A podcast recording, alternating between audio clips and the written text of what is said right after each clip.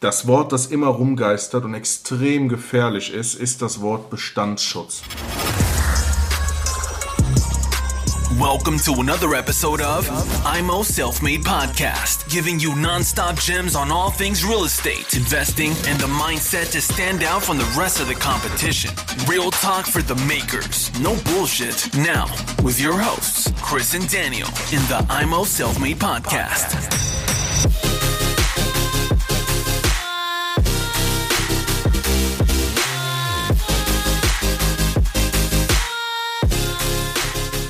Herzlich willkommen zum Immo Selfmade Podcast. Ihr habt euch das gewünscht und wir holen die Handwerker für euch rein. Hallo, ich bin der Daniel. Und hier ist der Chris. Herzlich willkommen. Wir haben heute zum Interviewgast oder wir haben einen Interviewgast, Christoph Diefenthal von Gebäudetechnik Diefenthal. Herzlich willkommen, Christoph. Ja, vielen Dank für die Einladung. Ja, sehr gerne. Ich finde es cool, dass du Zeit, dir Zeit genommen hast, damit wir mal ein paar elektrische Fragen klären können.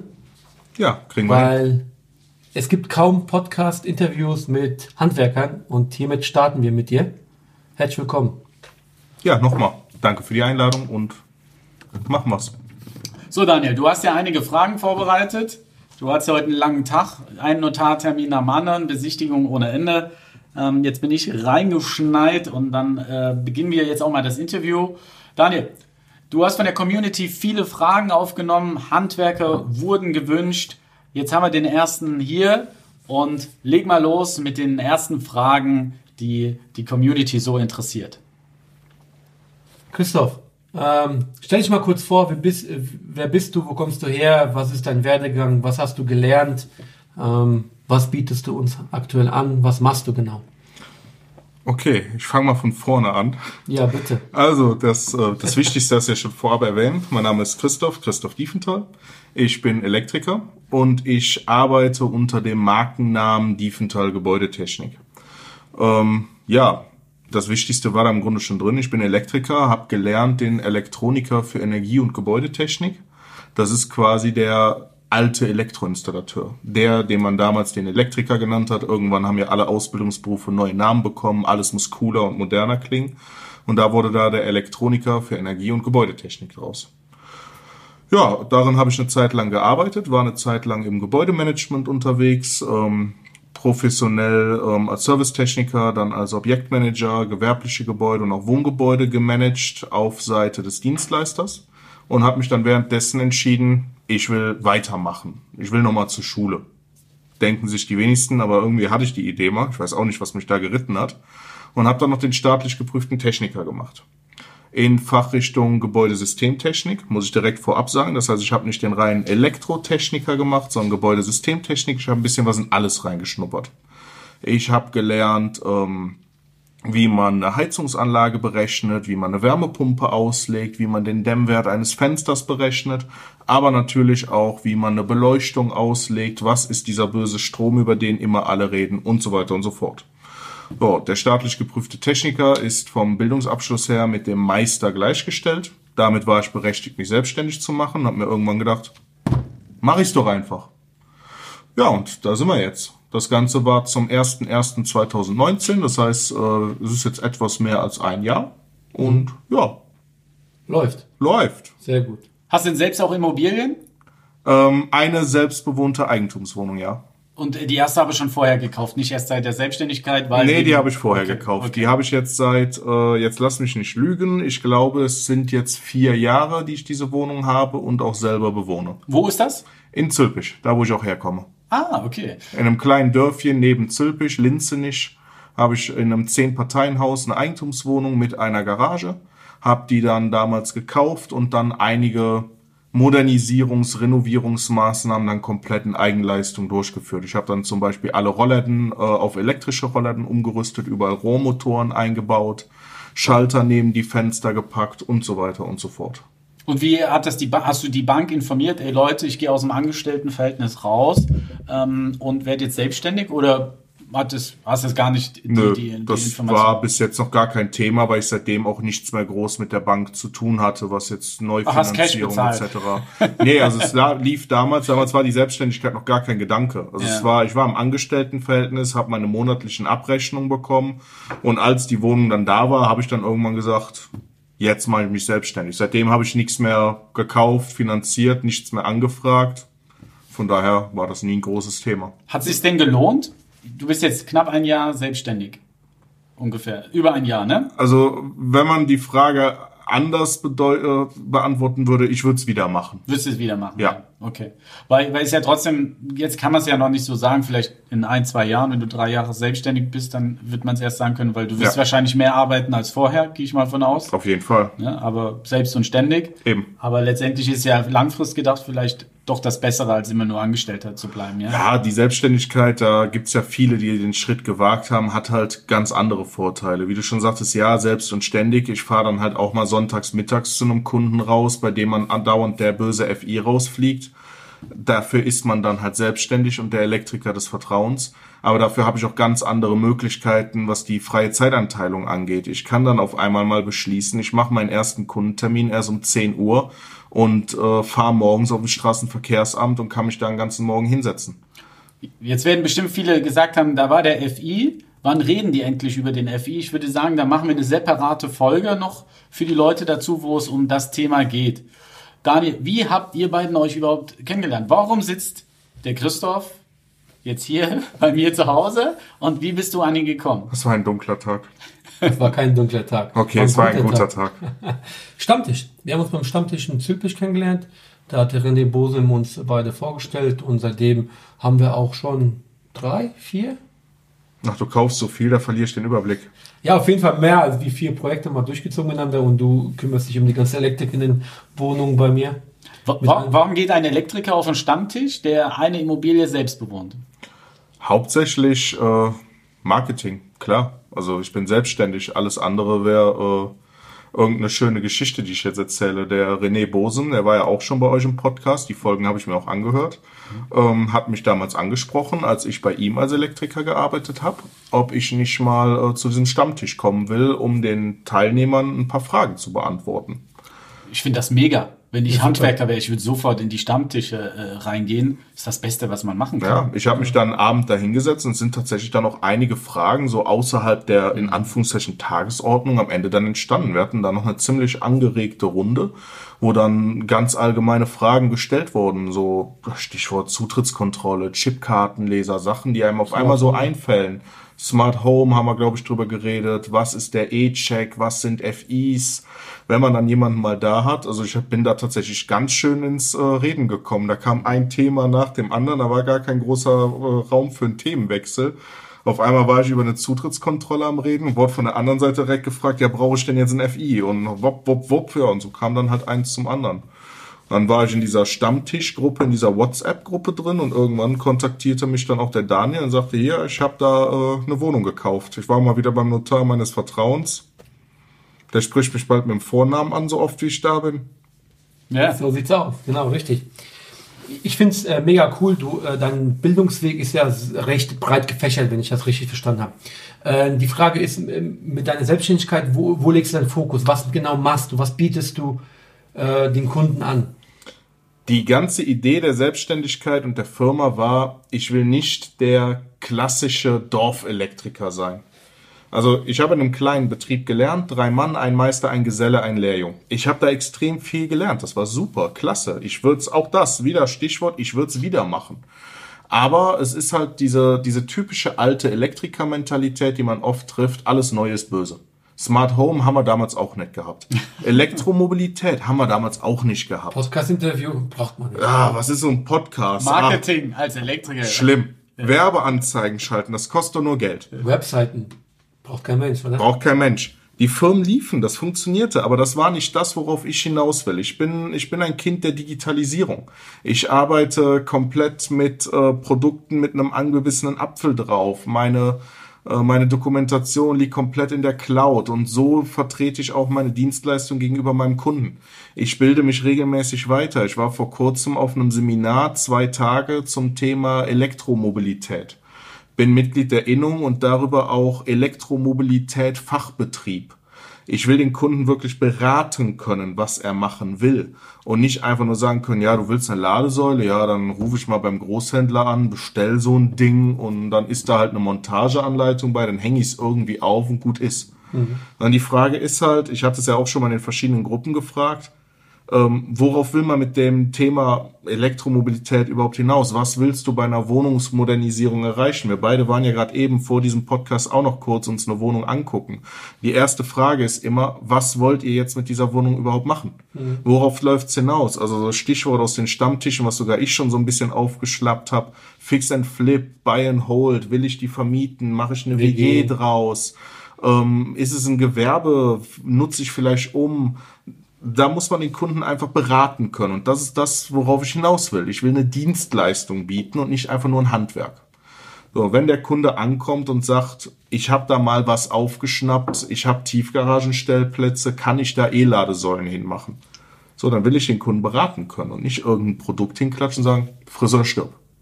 Aber das wird ja jetzt sehr, sehr oft kommen. Ich habe äh, einige Duplex-Parker in äh, Leipzig und da haben mich schon die ersten Mieter angesprochen, wie es denn aussieht äh, mit einer Elektroladestation, ähm, das da einzubauen. Das wird für viele jetzt letztendlich drauf zukommen, die Tiefgaragen haben. Was natürlich bei einer WEG schwierig ist, weil du viele Eigentümer hast, viele ja. haben eine Meinung dazu, etc. Aber letztendlich, ja, ist das natürlich sehr, sehr viel wert, wenn man sowas ummünzen kann. Hast du sowas schon mal zum Beispiel jetzt gemacht? Ja.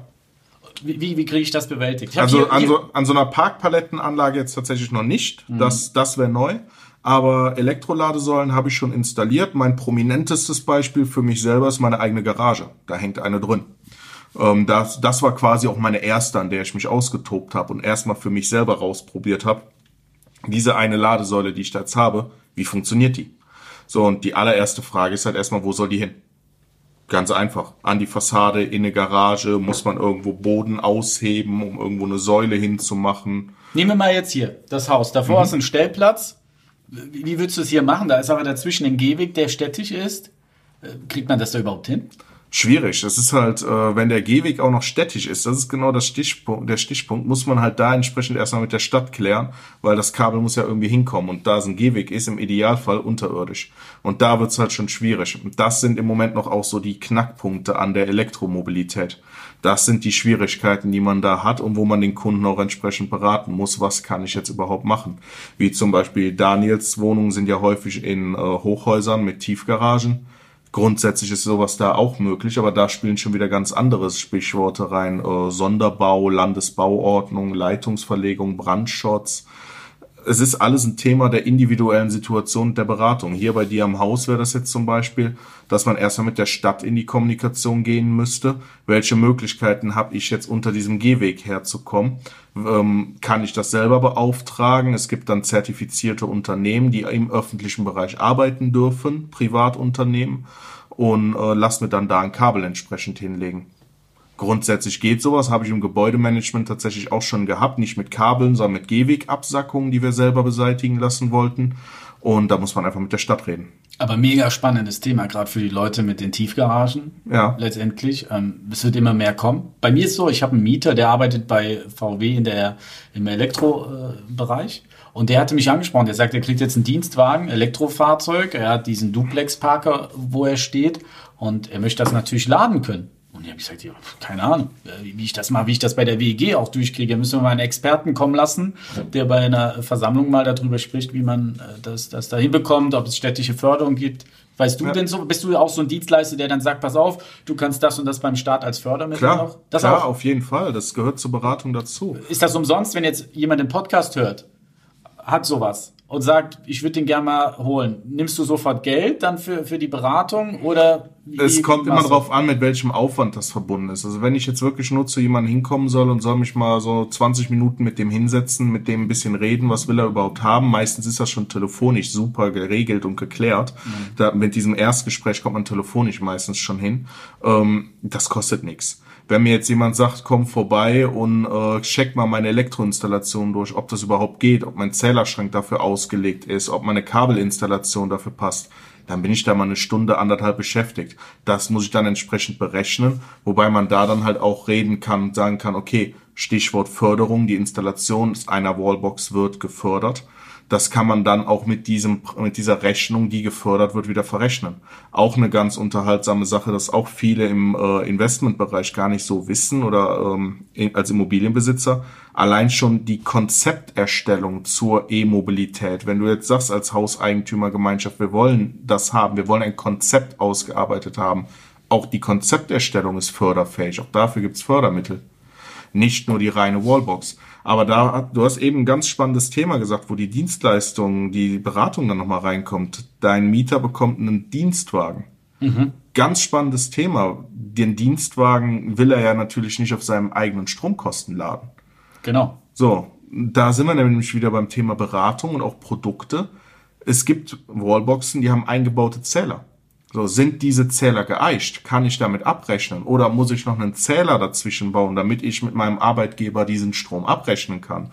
Weil wenn ich einen Dienstwagen habe und eine 1%-Regelung oder bei Elektroautos eine 0,5%-Regelung, will ich das ja nicht auf meinen Strom nehmen. Ja. So, das ist die erste, das erste, was ich raushöre, wenn ich zu jemandem komme. Gestern war ich bei jemandem, bei mir aus dem Karnevalsverein, der erzählt dann auch, er braucht eine Lösung für sein Elektroauto zu laden. Dann standen wir vorm Haus, dann war ich schon zu ihm, hör mal, ähm, es geht mich natürlich nichts an, wie du deine Autos anmeldest, wie du das alles managst, aber mir fällt direkt auf, dein Privatauto und das, also dein Auto, das hier steht, ein kleiner Skoda, ich glaube es war ein Fabia, und das Auto, das du laden willst, haben vollkommen unterschiedliche Kennzeichen, das ist doch nicht mal dasselbe Bundesland.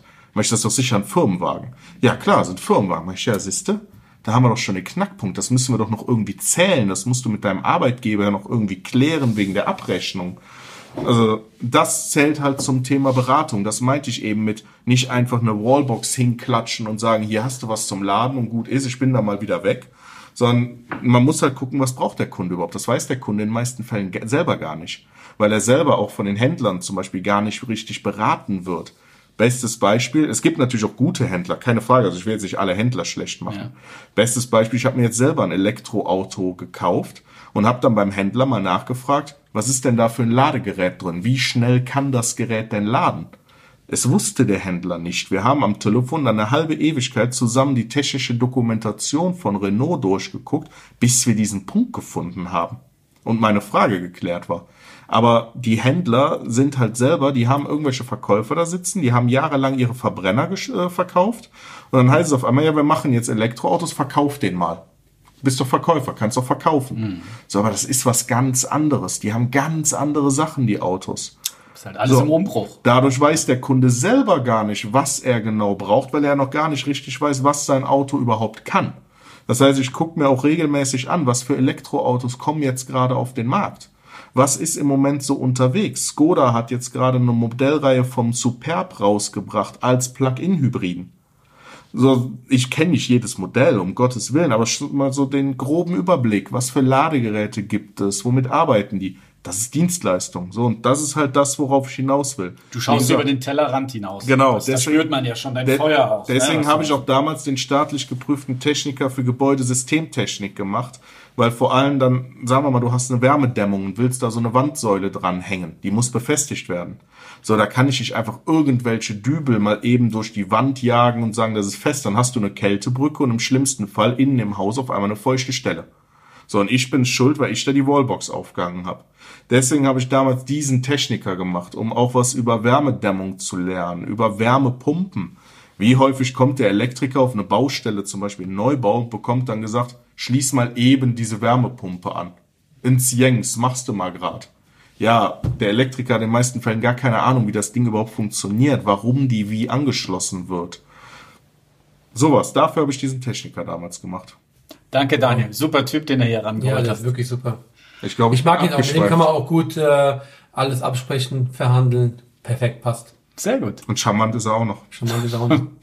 Dann hauen wir ein paar Fragen drauf und ich würde sagen, die, die, die komplizierten Sachen oder komplexeren Sachen wie FI, das machen wir separat, damit wir die Leute nicht zu sehr verwirren, weil die werden jetzt erstmal das verarbeiten müssen. Der Daniel haut jetzt nochmal ein paar Fragen ich bin gerade schon bei der Ladesäule komplett eskaliert. Wie soll das erst werden, wenn ihr mich nach dem FI fragt? ja, wir haben noch einiges vor mit dem. Oh Gehen Gott. wir von Automobil zu Immobil. Yeah. Ja. Das ist aber ein Übergang, Daniel. Ja, gut, ha? Angenommen, ich bin Immobilieninvestor und gehe jetzt in eine Wohnung rein. Mhm. 60er Jahre Bau. So. Ähm, die Wohnung will ich einmal umdrehen. Umdrehen heißt in mein, äh, in meinem Jargon, dass ich die einmal durchsanieren will und sie dann vernünftig vermieten will. So, ähm, ich habe Schaltkasten oder beziehungsweise Sicherungskasten ohne FI, Badezimmer noch eine Steckdose, uralte Steckdosen, Leitungen sind teilweise dreiartig oder sind alle dreiartig, Entschuldigung. 60er Jahre sind definitiv eigentlich dreiartig. Mhm. So, äh, wenn ich jetzt reingehen will mit dem Makler oder ich gehe mit dem Makler rein äh, oder gehe mit dem Besitzer rein, will alles mal durchchecken, worauf habe ich zu achten, äh, was kostet mich das Ganze, was kann ich machen, was kann ich nicht machen. Schieß los. Also grundsätzlich machen kannst du alles. Ist ja deins. Ähm, das allererste, worauf man halt gucken muss, ist, was für offensichtliche Mängel entdecke ich direkt. Irgendwelche Kabel, die mal aufputz nachträglich gezogen wurden, Steckdosen. Die allererste Frage auch an den Makler, das müsste der Makler in seiner Recherche wissen, wann wurde die Elektroinstallation das letzte Mal neu gemacht, weil die äh, Kabel, die wären nicht schlecht, die sind da, aber die Norm sagt zum Beispiel, die Herstellerangaben, ein Kabel hat eine Lebensdauer zwischen 30 und 50 Jahren. So, das ist ein Kunststoffprodukt. Da wirst du dich besser auskennen als ich, aber da sind Weichmacher drin, da sind Inhaltsstoffe drin. Der Mantel wird porös. Wenn der Mantel nicht mehr da ist, die Isolierung ist nicht mehr gegeben, kommt der Strom aneinander, ganz platt gesagt, ohne mhm. jetzt mich zu sehr in der Fachsprache vertiefen zu wollen, weil die will keiner hören. Ähm, es führt zu Kurzschlüssen, im Zweifelsfall zu Kabelbränden, das will keiner. So, das heißt, normalerweise könnte man schon sagen, wenn man es wirklich nachhaltig neu machen will für die nächsten Jahrzehnte, wenn die Installation älter als 30 bis 50 Jahre ist, alles raus, alles neu.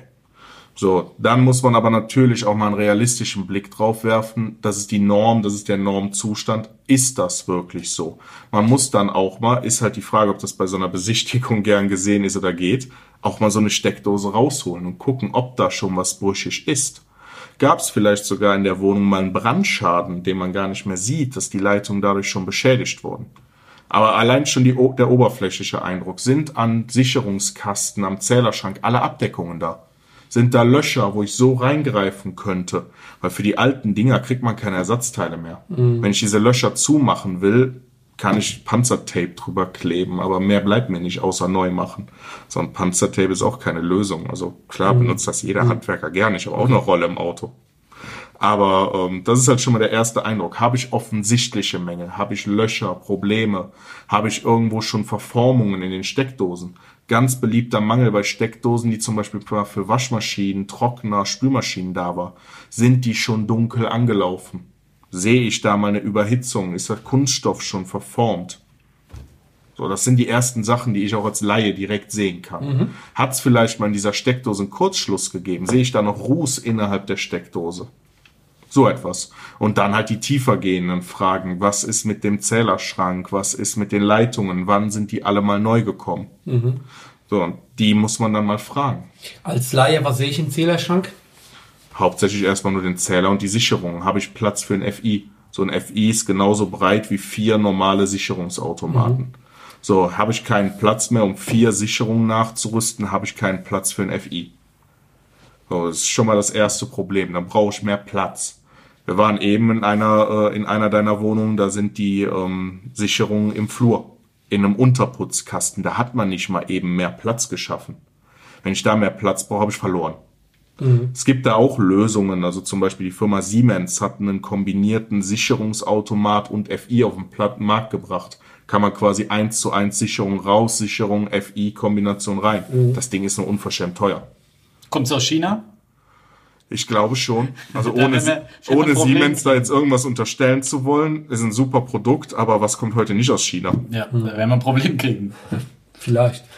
Ähm, FI-Schalter ich übernehme, angenommen, ich übernehme eine Wohnung, die Wohnung ist seit 40 Jahren vermietet, da wurde die letzten 30, 40 Jahre lang nichts gemacht. Die Wohnung hat definitiv keinen FI-Schalter. Wann muss ich einen reinmachen? Wann kann ich die Wohnung so weiterhin verwenden, wie sie ist? Also grundsätzlich schon mal vorab, das Wort, das immer rumgeistert und extrem gefährlich ist, ist das Wort Bestandsschutz. Hier ist ja quasi die Normenbibel des Elektrikers, an die er sich halten muss. Und das Wort Bestandsschutz taucht da nicht auf. Vielleicht mal irgendwo als Fußnote oder Kommentar. Vielleicht mal in einer einzelnen Norm klein erwähnt. Aber den Bestandsschutz gibt es nicht. So. Man kann aber sagen, es gibt in den meisten Normen keine Nachrüstpflicht, was man als Bestandsschutz verstehen könnte. Wenn die Wohnung so ist, wie sie ist, du hast die gekauft, du lässt die vermieten, du lässt sie so, wie sie ist, kannst du es ohne FI laufen lassen. Wenn du sagst, du machst einmal eine Erneuerung und tauschst zum Beispiel nur alle Schalter Steckdosen eins zu eins aus, du verlegst nichts, du änderst nichts, kannst du es ohne FI laufen lassen.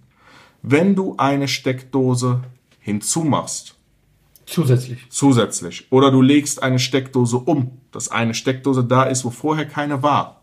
Musst du einen FI nachrüsten. Aber, das ist jetzt der witzige Part, nur für diese Steckdose. Könntest alles andere ohne FI lassen, weil es war ja schon da und da warst du nicht dran. Machst du zum Beispiel nur eine Küche neu, müsstest du nur für die Küche ein FI machen. Aber ganz realistisch gesehen, aufgrund der Leitungslegung und wie die Leitungen alle zusammenkommen, an welche Sicherung, ist das meistens einfach nicht realisierbar, dass du sagst, du machst jetzt nur für die Küche ein FI. Ist Quatsch. Ist aufwendiger, als direkt für alles ein FI zu machen. Aber soweit zu der Pflicht, wann muss ich ihn machen? Wenn ich was umlege oder zusätzlich mache. Wenn ich alles so lasse, wie es ist, kann ich es lassen, wie es ist. Okay. Ähm, wenn ich zum Beispiel im Schaltschrank oder im Sicherungsschrank keinen Platz habe für den FI, den du, den du vorhin erwähnt hast, welche Möglichkeiten gibt es noch? Ich habe da grundsätzlich zwei Möglichkeiten. Ich habe einmal diesen eben erwähnten äh, FI-LS-Kombination, heißt das Ding genau genommen, von Siemens. Der ist genauso groß wie eine normale Sicherung. Kann ich quasi die normale alte Sicherung rausnehmen, setze den rein, habe den, äh, hab den Zweck erfüllt. Ich habe keinen Mehrplatz, den ich brauche. Wenn die Kabellegung das zulässt. Alternativ gibt es mittlerweile von so ziemlich jedem großen Hersteller eine Steckdose, in die der FI direkt eingebaut ist. Also zum Beispiel von mein, meine Hausmarke, die ich meistens installiere, ist Buschjäger. Es sei denn, ich bin bei dir unterwegs, du verarbeitest gerne Merten. Aber wenn ich Buschjäger installiere, gibt es zum Beispiel von Buschjäger den Buschjäger Sch- äh, Schukomat heißt das Ding als Markenname. Da ist der FI in der Steckdose eingebaut. Baue ich ein und kann dann von dieser Steckdose wieder andere Steckdosen wegnehmen, ableiten quasi. Und die Steckdosen, die dann hinter dieser Steckdose sitzen, hinter diesem Schokomaten, die laufen dann über diesen FI, der in der Steckdose sitzt. Aufputz und Unterputz? Unterputz. Unterputz. Der sieht genauso aus wie eine normale Steckdose, nur dass er da, wo sonst der Rahmen ist, noch zwei Tasten hat für Test und wieder einschalten. Und ich glaube, der hat noch, der, der hat noch eine kleine Glimmlampe, die signalisiert, ich bin übrigens an. Was kostet? Deutlich mehr als ein normaler FI. Also ich müsste jetzt in die aktuellen Preise gucken. Die Preise schwanken ja immer ein bisschen. Der Markt ist in Bewegung, aber es kostet deutlich mehr als ein normaler FI. Aber häufig, wenn man dann noch den Arbeitsaufwand für neue Leitungen dazu bedenkt, ist er verhältnisweise günstig. Es ist halt eine schöne Möglichkeit, wenn man jetzt sagt, man macht zum Beispiel ein Badezimmer neu. Vorsicht, das Ding darf nach Norm nicht in einem Badezimmer installiert sein. Aber wenn ich zum Beispiel vor dem Badezimmer eine Steckdose habe, unten im Fußbodenbereich, zum Beispiel im Flur die Staubsaugersteckdose, mache ich die dahin und gehe von da aus mit dem Kabel neu ins Bad und habe alle Steckdosen im Bad über diesen FI-Schokomaten gesichert. Das geht. Ich darf ihn nur nicht ins Bad packen. Da muss man vorsichtig sein. Aber Wa- Wahnsinnskreativität, die sich da bietet. Ich habe in Wuppertal eine Wohnung gekauft, da war kein FI drin und im Bad aber auch gar keine Steckdose. Ist natürlich für eine Frau ein Problem, oder für die meisten, aber äh, für die Frau, die jetzt eingezogen ist, wegen den Haaren föhnen. Das heißt, da hätten wir im Flur diese vom Buschjäger mit dem FI reinbauen können und dann wärst du Genau, ich wäre dann gegangen. von dieser Steckdose Ist ja aus- Trockenbau. Genau, die Steckdosen, also alle Steckdosen in der modernen Installation sind ja quasi in Anführungszeichen geschliffen.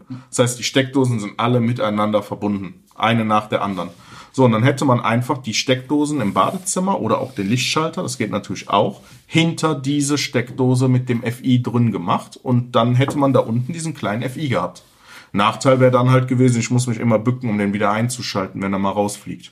Aber grundsätzlich geht das. Das Ding kostet auch kein Vermögen. Aber wenn ich das mit einer normalen Steckdose vergleiche, ist es verhältnisweise teuer. Ja, aber schau mal, du hättest so ein Problem gelöst. Natürlich, Ja, ähm. natürlich, die Dinger sind super. Ich habe die auch schon ein paar Mal installiert. Die haben mir auch schon ein paar Mal den äh, buchstäblichen Hintern gerettet, um dann äh, trotzdem meiner Pflichten FI zu installieren nachzukommen. Das ist ein klasse Produkt. Und wie gesagt, es gibt das auch von verschiedenen Herstellern. Das ist jetzt kein exklusives Produkt von Buschjäger. Ähm, Merten hat es auch, Gira hat sowas. Also die Großen haben das alle. Das Läuft einfach. Das heißt, Leute, wenn ihr mal ein Problem habt mit einer Wohnung, wie bei mir, wenn ihr eine kauft, keine FI, mit Badezimmer, keine Steckdose, ähm, ruft ihn gerne an, ähm, fragt ihn, dass er vielleicht mal vorbeikommt, sich das Objekt anschaut und dann äh, gewisse Ideen reinbringt, wie ihr auch vielleicht kostensparend äh, das Ganze macht und natürlich auch auf dem Thema Sicherheit auf einem, auf einem guten Weg seid. Das ist das Arno. Bei meinen Wohnungen baust du überall FIs direkt Ja. rein, egal ob ich die Dosenleitung anpacke, ja oder nein. Du baust einfach Genau. rein, es sind keine hohen Kosten. Äh, Was nimmst du? Ich glaube 120, 130 Euro ungefähr. Ja, irgendwie Die sowas. Stunde? Nein, Nee, äh, pro Viertelstunde. wow. Hast du die Ja. Rechnung nicht gelesen? Nein. Ah, ich wusste es. Nein, Deine, deine ähm, Rechnungen sind so, weil du ja so gut digitalisiert bist, sind die Rechnungen schon da. Und die letzte Steckdose wird angeschraubt, zack, ist die Rechnung schon da. Weil er so gut digitalisiert ja, das ist aber Spaß beiseite. Ich, ich muss sagen, das ist tatsächlich ein Steckenpferd von mir. Ich mag es selber nicht, wenn ich dann das Gefühl habe, ich könnte was vergessen und versuche die Rechnung immer so zeitnah wie möglich zu schreiben. Das heißt, wenn ich von, ich arbeite ja selber, bin ja selbst und ständig, wenn ich abends zu Hause ankomme, begrüße ich meine Frau, esse einen Happen und ziehe mich dann eine halbe Stunde ins Arbeitszimmer zurück und schreibe dann meine Rechnung vom Tag. Und wenn ich dann Kunden habe, die auch digital sein wollen, die dann auch eine Rechnung per E-Mail bekommen, dann haben die die am selben Abend noch. Und da kriege ich dann immer von Daniel direkt eine WhatsApp hinterher. Ah, du warst wieder da, du warst wieder schnell. Gibst du das Konto? Diese Ja. 2%? Also das Standardzahlungsziel sind äh, sieben Tage 2% Skonto, 14 Tage netto. Und hält sich der Daniel dran? Natürlich. Als vorbildlicher Kunde, selbstverständlich. Ja, das Konto ist ja geschenktes Geld, wenn man mal ehrlich ist. Ja. Das sind zwei Prozent, die der Privatmann oder auch ein Investor ohne äh, 2000 Wohnungen ja relativ einfach bekommen kann, indem er einfach zeitnah überweist. Wenn wir jetzt in einem größeren Immobilienkonzern unterwegs sind mit Freigabeketten und sowas, da wird das selbst mit den 14 Tagen manchmal schwierig. Wenn mir da ein Kunde sagt, hier hör mal, wir haben komplizierte Prozesse, ich brauche ein längeres Zahlungsziel, natürlich. Nur sprechenden Menschen kann geholfen werden. Aber die sieben Tage, zwei Prozent ist geschenktes Geld. Und für mich ist es halt ein, ein erzieherischer Faktor für den Kunden, um den zu motivieren, die Rechnung auch schnell zu überweisen. Weil als kleiner Einzelunternehmer selbst und ständig bin ich darauf angewiesen. Braucht man sich nichts vormachen. nee, das machst du sehr, sehr gut. Ich bin sehr zufrieden mit dir. Finde ich klasse. Ähm, ich würde jetzt einhaken, wir sind jetzt bei fast 33 Minuten. Die Leute haben mit Sicherheit richtig Lust auf mehr. Wir splitten das Ganze jetzt und gehen jetzt in die nächsten Themen über und ihr könnt euch dann die Themen raussuchen, auf die ihr Lust habt und die reinhören. Also seid gespannt und schaltet wieder ein. Bis gleich. Bis gleich. Thanks for tuning into IMO Self Made Podcast. Make sure to subscribe so you don't miss any future episodes. Leave a five star review and share this podcast to anyone that needs that kick of real estate motivation they need.